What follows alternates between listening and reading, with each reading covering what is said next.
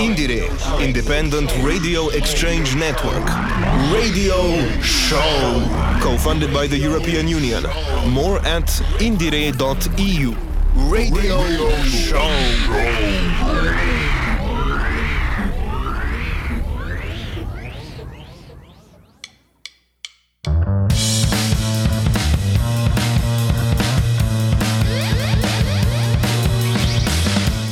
Hi, you're listening to edition 93 of IndieRE, Independent European Radio Exchange Network radio show. This episode is hosted by Marko and Dušan from Radio Študent in Ljubljana, Slovenia, and today we'll be listening to the garage sounds of Uryan, Indietronica beats by producer Blaž, the mind-bending breakcore of Blaž Božič, aka SsmKOSK, the first album by the funky pop young force Masaž, and wrap up the show with the fusion of ethno and jazz by Petra Onderuf Quartet. But first, Um, the first uh, band to cover is Uryan. They hail from the city of Slovenj Gradec in the region of Carinthia. And their debut album, with the um, not in the least poignant title Volume 1, was released in December through Zarš, the in house record label of Radio Študent. Actually, it's the re recorded version of the album because the guys decided to release the demo version of the album in January 2023. Uh, yeah, and while the demo recordings were quality material in its own regard, uh, the mixture of psychedelic and garage rock, it's nice to hear that extra crunch that the studio recording gives it.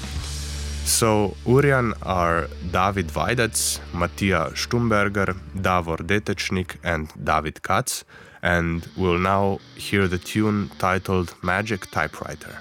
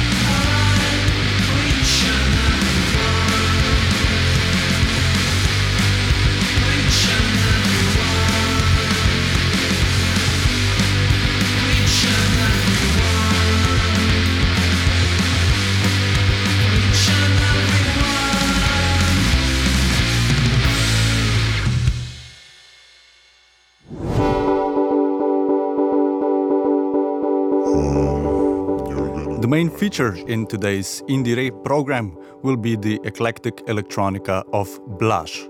Hailing from the coastal region of Slovenia, he has become a prominent figure in the Slovenian beatmaking and electronic scene since he started making music a decade and a half ago. In part inspired by the successful Slovenian producer Gramatik, the coastal beatmaking scene embarked on a fruitful journey over the past 15 years, and Blaž was one of its flag bearers.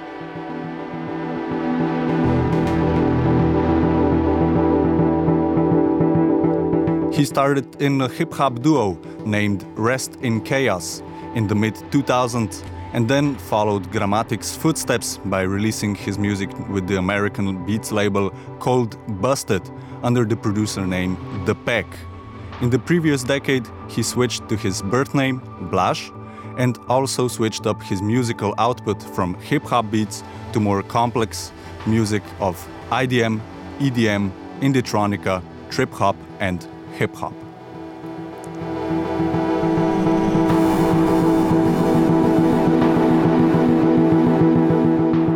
So today, Blaž has four albums under his belt. All of them were released on the Beton record label, which he also co leads, and his musical journey is a really interesting one. Along with becoming one of Slovenia's most hailed electronic music producers of the last decade, he also started producing music for theater, creating all sorts of games. He released two books and also opened up the debate about tinnitus, a symptom of noise induced hearing loss, which actually prevented him from producing for quite some time.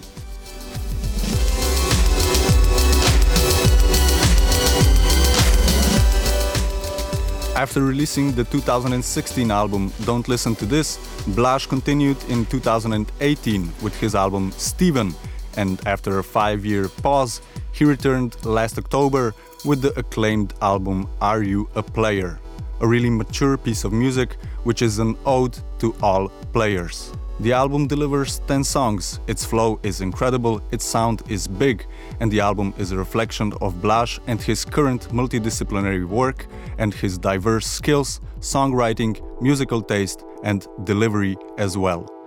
We spoke to Blaž about his current, past, and future work in a lengthy interview just before he embarked on his well deserved vacation. We'll listen to the interview in a few minutes, but first, here's a taste of Blaž's music from the album Are You a Player? This is the song Soup.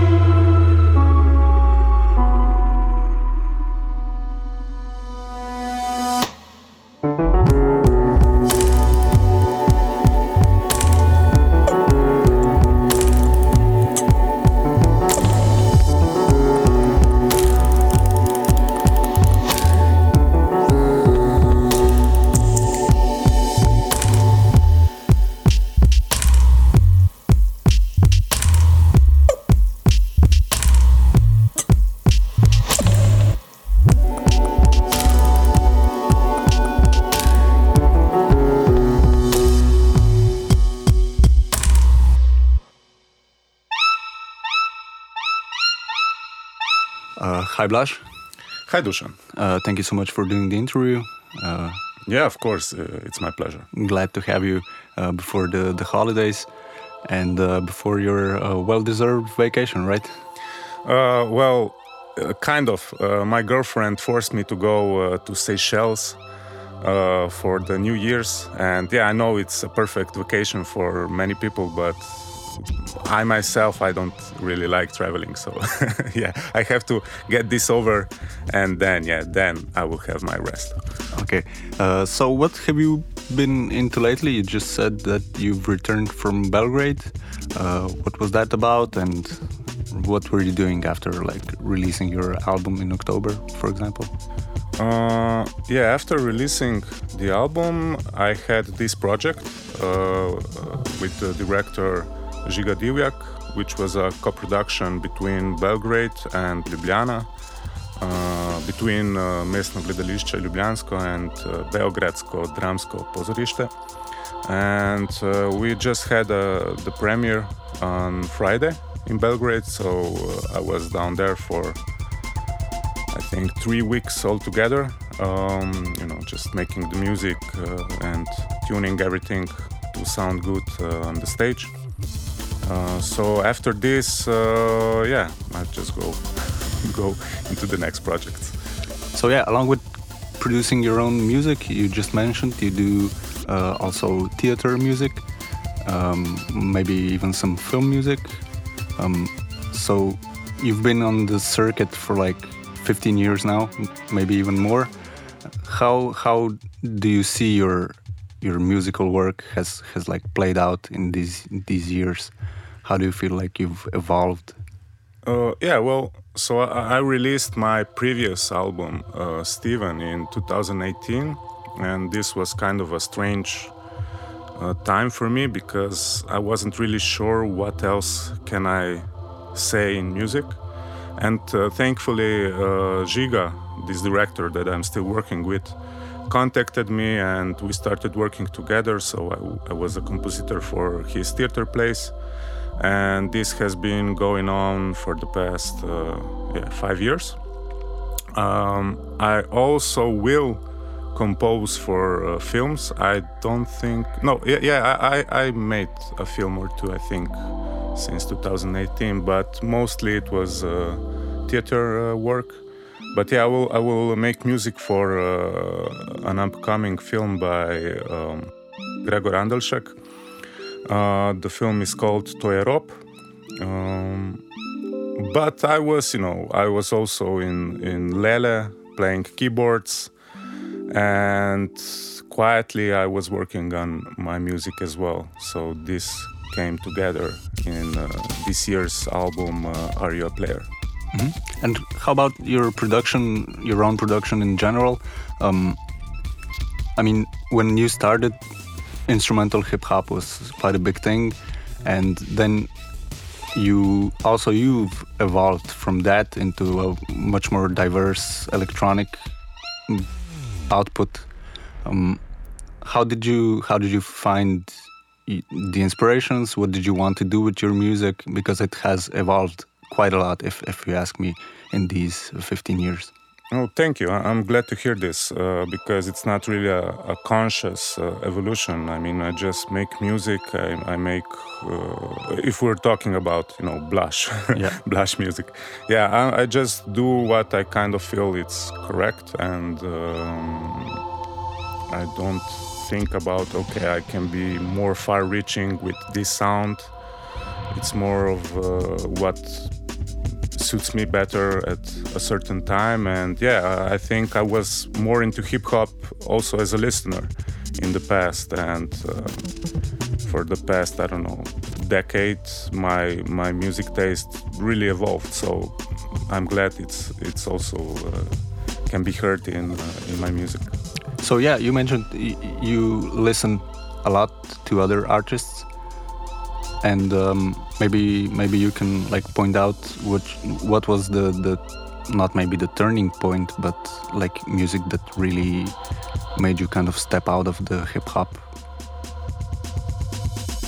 Well i always listen to various uh, genres um, like uh, IDM is uh, music that I listened to when I was uh, 13 years old, but I think its influences started coming out more later on. I'm not sure why. Maybe I started hearing some things in like Aphex Twin's music or Boards of Canada's music, which inspired me more than before. Uh, but uh, I think that the music that I really uh, embraced in the past five years or so is jazz, and maybe this kind of influenced my current sound more because not so much in in the you know instruments I use or rhythms, but more in the mentality that's behind the songs.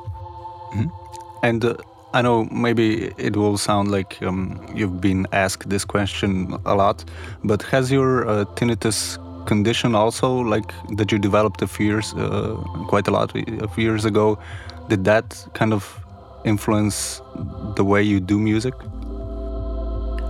Well this will be a funny answer. Uh, maybe it influenced how i went out into clubs uh, because i became more conscious of you know uh, letting my ears rest.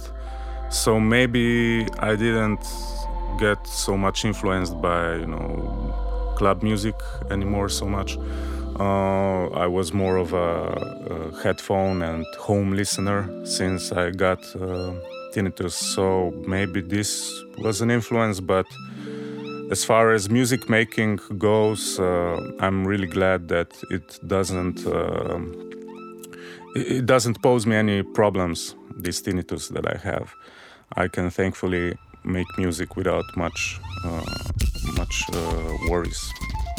And yeah, you've successfully delivered a great album this October.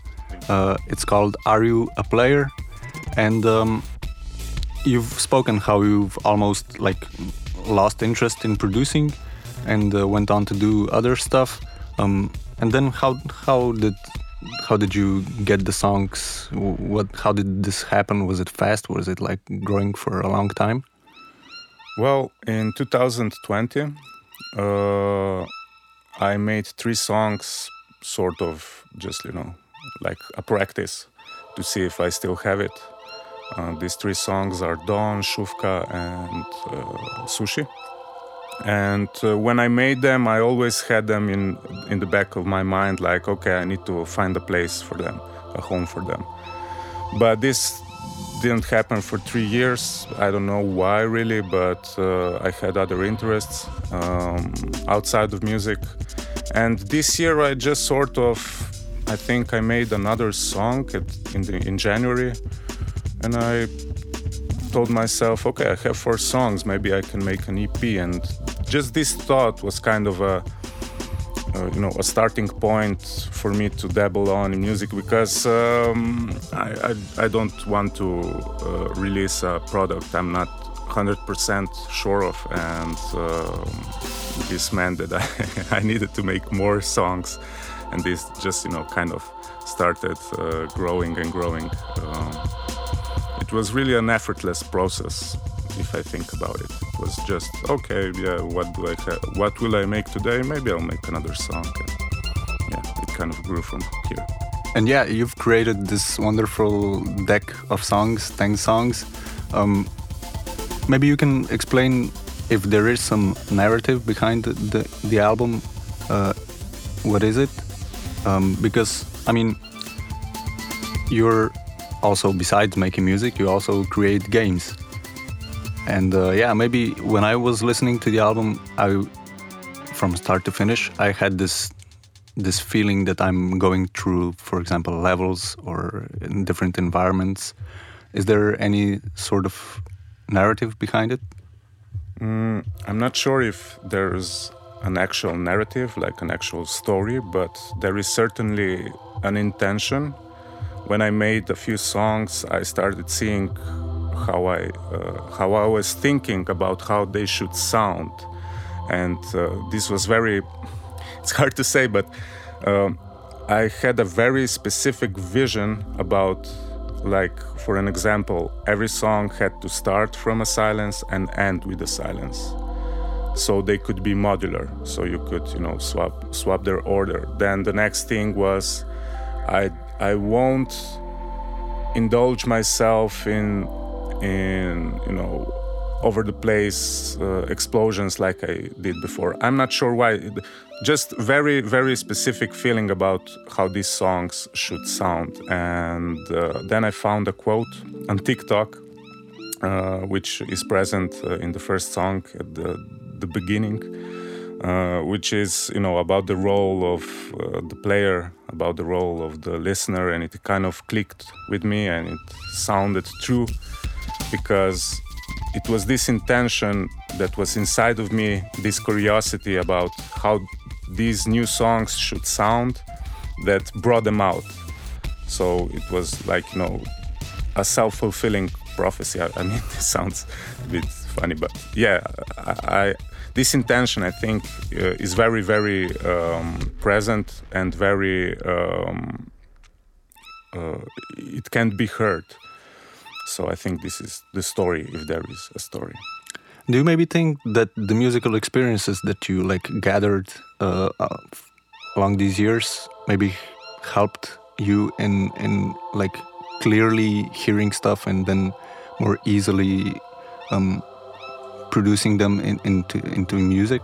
Like, yeah, yeah, for sure, for sure. Uh, I mean, especially theater music, because in theater you are presented with a scene, you are presented with a narrative, and then you have to just make something that supports it or you know has an important part uh, in it and uh, I, yeah i think i learned about the intentionality of sound in theater and when I started making music for, for this album, this intentionality, like I really want this to be, uh, to sound like uh, just a specific feeling I had in, inside myself. Uh, I, I had, you know, power and, and skill to make it. Um, but more than anything else, I think that I just stopped being so. Um, hungry. Uh, I stopped being so you know full of want uh, to to prove myself, and I made music solely to say something, and uh, I think this helped a lot. Mm-hmm. Great, and um, let's last but not least um, talk about the label, your label, uh, your albums for the last more than 10 years, I think, uh, came out on the Beton record label, uh, which is, of course, uh, owned and led by uh, the legend himself, Giza. And you've also been co leading the, the label for the past few years, right? Mm, to some extent. I mean, more than anything, I just send music to Giza and say, "Hey, listen to this. This is dope." Um, so I kind, I'm kind of how do you say, a scout for uh, Beton, uh, but I don't. Uh, yeah, and I handle maybe some artworks and so on. But other than that, Giza is still the, the head of the label, and he he manages it, it, in his own way. So yeah, Beton's been uh, celebrating 10 years also of it, of it um, a few years back. How do you see that the label has like developed? You've been with it for almost the whole time.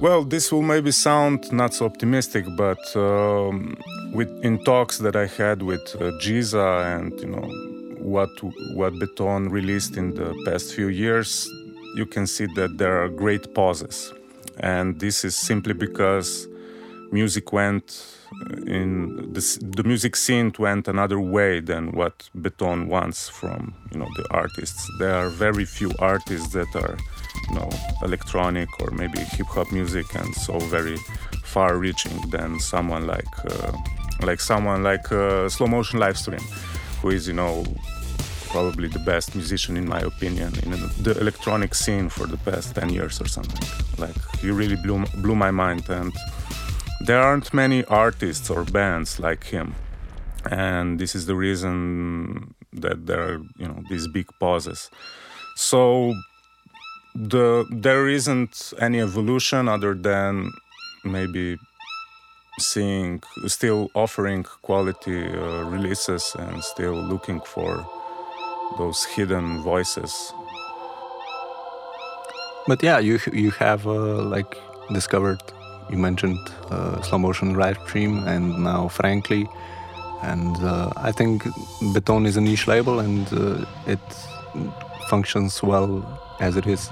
Yeah, of course, of course. Yeah, I'm I'm glad that Frankly is also on the label. He he made a great album this year. Um, maybe a bit underrated in my opinion, but yeah, it's it's, it's really good.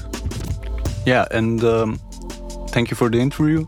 Uh, I hope you're preparing something for the future and we won't have to wait another five years for your album. Uh, actually, I have like a funny concept in my mind. Uh, I'll see if I'll make it. Uh, do you want to hear about it? Yeah, yeah, absolutely. Uh, so uh, I messed up the tendons of my arm a few years ago, and this became like a chronic pain for me and uh, I, I went to acupuncture i went everywhere to solve this. And finally this year i went to some something that's called um, work therapy which is which is like physiotherapy but they also teach you practices to to do each day. And uh, this has been slowly helping me. And i have prepared myself um, uh, a song file, an, an audio file, which um, which tells me when three minutes are up, and I have to do um, six practices of uh, with of three minutes. And I simply want to make an album with three minute songs, so I won't have to listen just to beep beep, which I have currently but you know listen to a song and say okay so when this song's when this song finishes um, i have to stop this practice and go on to the other one. So yeah this this is kind of a concept um, probably more ambient music but let's see. Okay uh, i'm actually very excited to to hear that and maybe maybe you can like uh, include some uh, some exercise it with it. yeah, yeah, maybe. Uh, maybe. Thanks so much for doing this. Yeah, thank you for having me. Um, and uh, yeah, have a nice vacation. The same.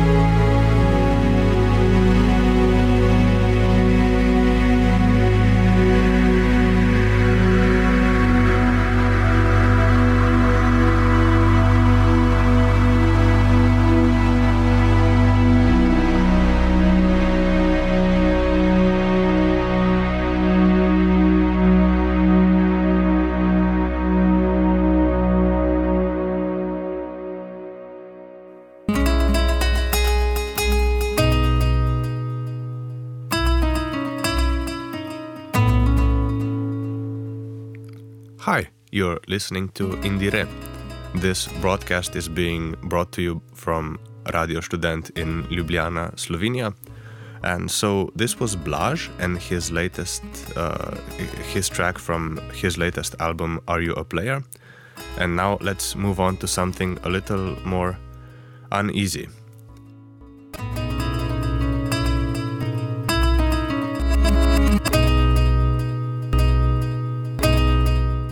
We're presenting SsmKOSK, whose name is also Blaž, but his full name is Blaž Božič.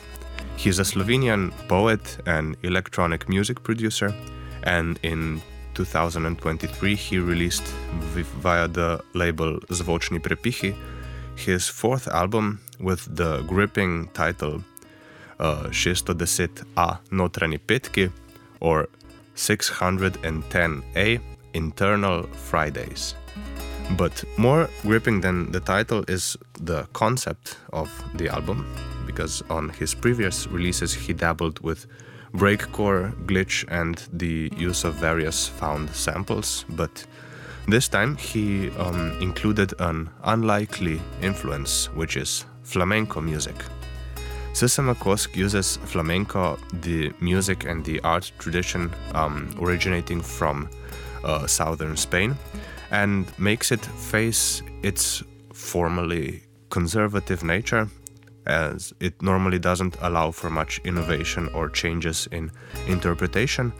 Uh, but here it is brutally but beautifully cut up and collaged together. And the result is a fitting deconstruction of flamenco through the grinding gears of breakcore. So let's listen to the track titled Zbiral so se pred automatom, or they used to gather in front of the vending machine, or maybe some other machine.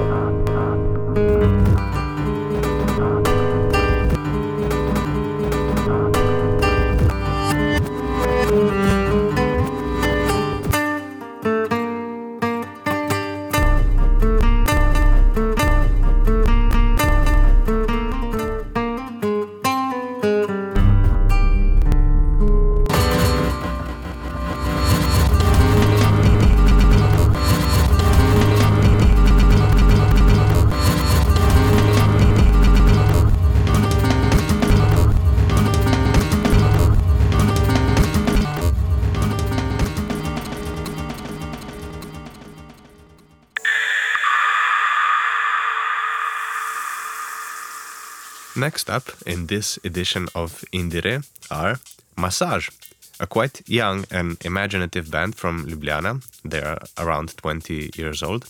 Began their journey when they released their debut song Yama or Cave, which you can hear in the background. And later they won the Špil liga or the national competition for high school bands in 2021. They're currently Alex Cavazza on vocals and bass guitar, Sinja Smokvina on vocals and synths, and Timotej Poznic on the guitar.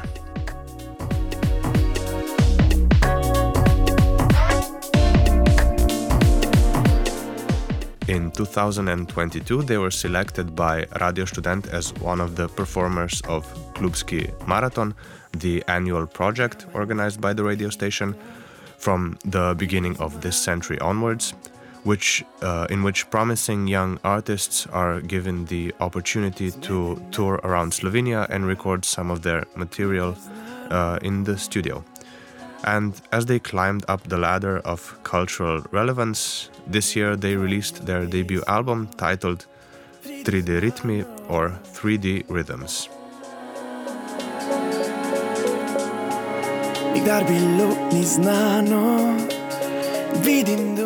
So instead of diving into genre descriptions as they effectively transgress any simple categorization, let's listen to the track Preprosta or Simply.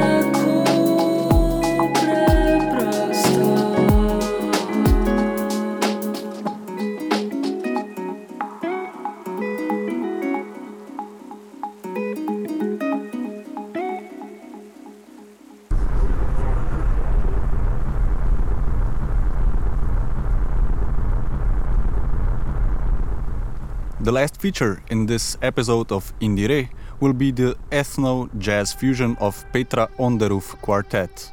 Petra Onderuf is originally a Slovakian violinist who has resided in Slovenia for over a decade now and plays in a few bands where she fuses her academic jazz background with the ethno traditions from various sources. The result of her own explorations is the debut EP On the Roof, which was released in December and features Rok Zalokar on piano, Luka Dobnikar on double bass, and Aleš Zorec on drums. All of them musicians which Petra met while playing around Slovenia on various stages. You can maybe catch Petra playing around Europe this winter as a part of the Wild Strings Trio World Tour. We will listen to the Petra Onderuf quartet composition named Dete or Child, and this will be the last song for today's episode of IndieRE, Independent European Radio Exchange.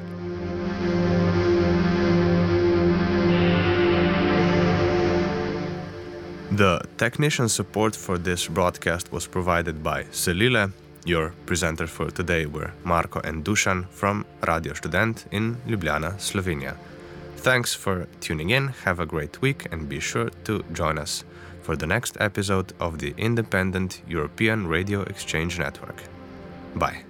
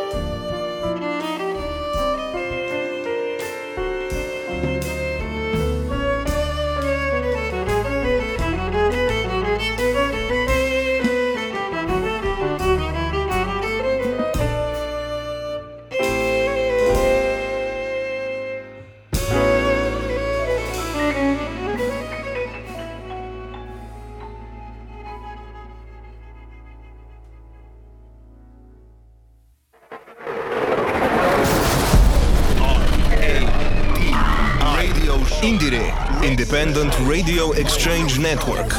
Radio Show, co funded by the European Union. More at indire.eu.